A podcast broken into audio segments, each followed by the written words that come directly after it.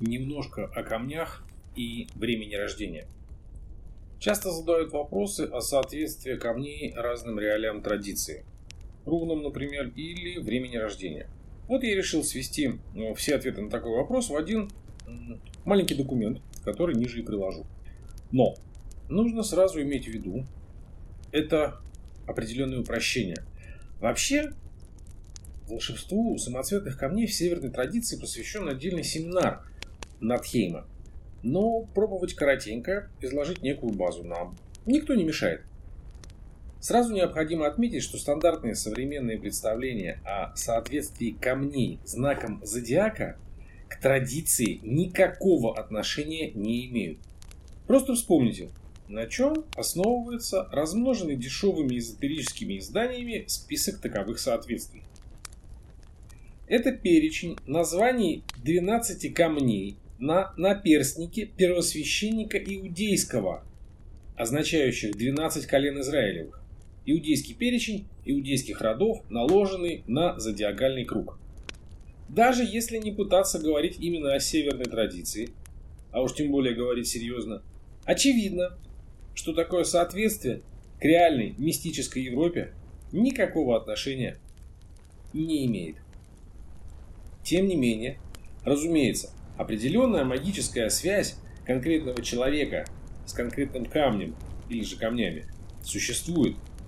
И по себе это знаю, и по многим, и многим, и многим друзьям, соратникам, ученикам, и по текстам древним, конечно. Но, если мы хотим говорить о традиции, то и смотреть на эту возможную связь стоит именно с точки зрения традиционных позиций. Что такое время рождения, например? Вообще говоря, это всего лишь точка эклиптики, в которой находилось Солнце в тот момент, когда вы появились на свет. Эта точка может попадать в один из 12 знаков зодиака, если оперировать привычной астрологией. Или в один из восьми домов астрологии нордической, от Йоля до Имболка, например, или от Имболка до равноденствия. Да, Положение Солнца в натальной карте в гороскопе – ключевой момент, который определяет очень много, в том числе и в отношении магической привязанности к тому или иному камню. Текст, который следует далее, определяет именно такое соответствие и показывает уже с точки зрения нордики, разумеется. И это лишь результат наших размышлений и исследований на источники уровня самых значимых сокрыльных артефактов Иудеи я ссылаться не буду. Но, если вас действительно серьезно интересует возможная магическая связь ваша с тем или иным камнем, не следует забывать, что определяется она не только положением Солнца в карте. Есть и другие планеты, и восходящая точка, и много-много другое. Итак, сначала я говорю о прохождении Солнца через дом, название дома и, соответственно, камень или камни соответствующие.